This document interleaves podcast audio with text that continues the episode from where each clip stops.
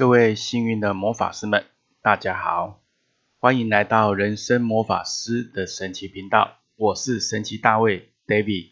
这一集我们继续来讲关于你的出生月份的数字如何去引导自我的内在沟通。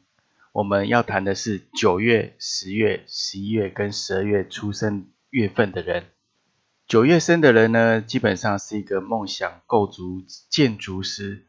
他有天马行空的想法，很多事情你说他梦幻，也不是真的梦幻，而是他非常希望将他所想的能够构筑在现实世界上。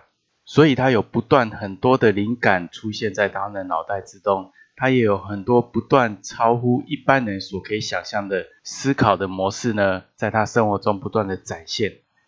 但是他有时候会分不清现实跟虚幻，这样的失衡让他常常要学习如何自我调整跟平衡。同时，他也要在这个过程中，透过加强行动的落实能力，来学习如何让梦想落实。因为很多事情想，但是要做，做了才知道可不可行，或者怎么样做会达到目的。这是九月生的人他的课题。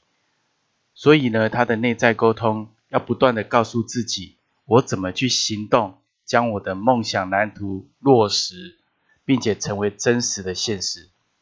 我们继续来看看十月生的人。十月生的人本身有非常强大的创造能力，他可以无中生有，将一些资源整合成一个新的东西。所以我可以说他是一个开创的先驱，而且从创造新的物件、新的成品，然后呢，产生更多的智慧。因为这过程中，他不断的挫败，不断的累积，不断的吸收，不断的学习。所以呢，他也从中得到非常多的经验以及成长，在零碎的资源中无中生有，这是他的能力。也因为如此，他的整合力、创造力、开创力也非常的强大。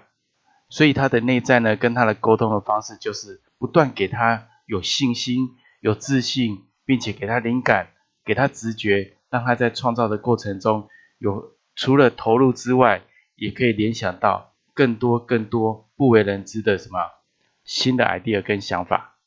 我们再来看十一月出生的人，十一月出生的人本身在人际关系上，他学习要如何先去调和，先去平衡，以及呢，不见得是面面俱到，也不见得一定要从头到尾呢都让大家皆大欢喜。但是至少在处事的方式跟人际关系上，他学会去寻求平衡。关系的平衡来自于。他不用去取悦谁，他也不用去特别照顾谁，他更不用去损害自己的利益，而是人跟事分别的看待清楚，这就是他要去学习的。所以呢，平等跟公正在他内在的引导上面，他是非常直觉的有这样的能量，引导他要去处理事情、处理人际关系的时候，要秉持的这个公正平等的原则。所以十一月生的人，除了人际关系的。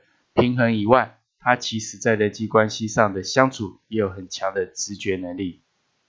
接着我们来看最后十二月生的人，十二月生的人在早期是一个非常冲动，但是很聪明、反应很快的人。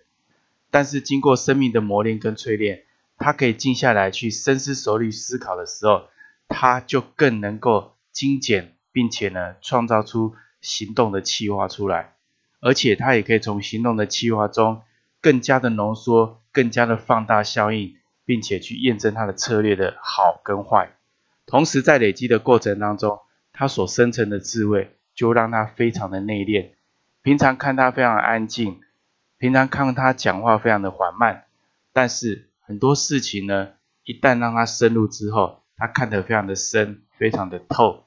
而且十二月生的人，等于是一年十二个月，他已经在冬季的末期。所以呢，他非常的懂得怎么藏拙，也懂得怎么样去把他的好处渐渐的发挥出来，而不急于怎么很快的去让人家看到。